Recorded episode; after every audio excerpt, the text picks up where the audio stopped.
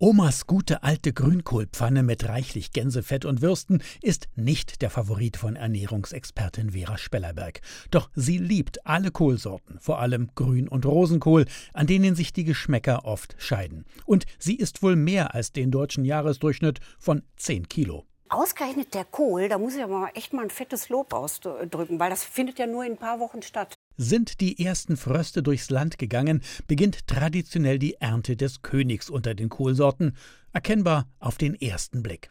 Je dunkelgrüner, herbschmeckender, bitterer auch, desto hochwertiger für unseren Darm. Der Grünkohl äh, ist wirklich der Star unter den Kohlsorten, weil er die höchste Nährstoffdichte hat. Ordentlich Bitterstoffe, deswegen ist er bei vielen leider nicht so beliebt. Und er hat Vitamin C, er hat ganz tolle Ballaststoffgruppen. Dadurch hat Grünkohl enorm wertvolle Effekte auf unsere Gesundheitsbaustellen Bluthochdruck, Übergewicht und Diabetes. Grünkohl wird langsam verdaut und puffert so das Einströmen der Kohlenhydrate in den Körper ab. Das meint, die gehen viel, viel langsamer ins Blut, das Sättigungsvolumen wird erhöht und dadurch bleibt auch der Blutzuckerspiegel deutlich flacher. Je weniger Insulinspitzen wir mobilisieren im Laufe des Tages, desto besser. Und von daher Kohl essen mindestens zweimal die Woche. Das hat nebenbei auch einen anderen Trainingseffekt gegen die lästigen Nebenwirkungen.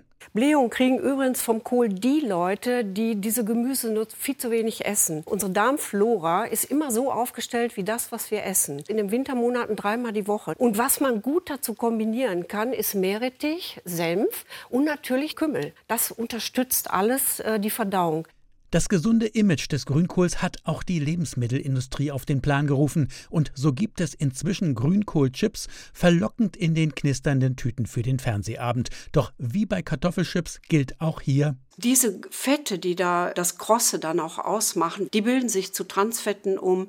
Die sind sehr salzig, haben oft auch Geschmacksverstärker. Von daher vorsichtig, abends mal zum Bier beim Fußball ist das alles okay, aber nicht als Idee, sich Gemüse einzuverleiben ihn eben in der Pfanne nur ganz leicht rösten, etwas garen in guten Öl, etwas Olivenöl, etwas Rapsöl und dann schön kombinieren mit leichten Gemüsen, vielleicht ein paar Champignons, ein bisschen Tomate, ein Lachs dazu essen statt die Kohlwurst. Reiko Thal hat heute in der RBB-Praxis im Fernsehen noch einige andere Supergemüse im Topf. Allen gemeinsam ist, sie können helfen, Diabetes wieder loszuwerden.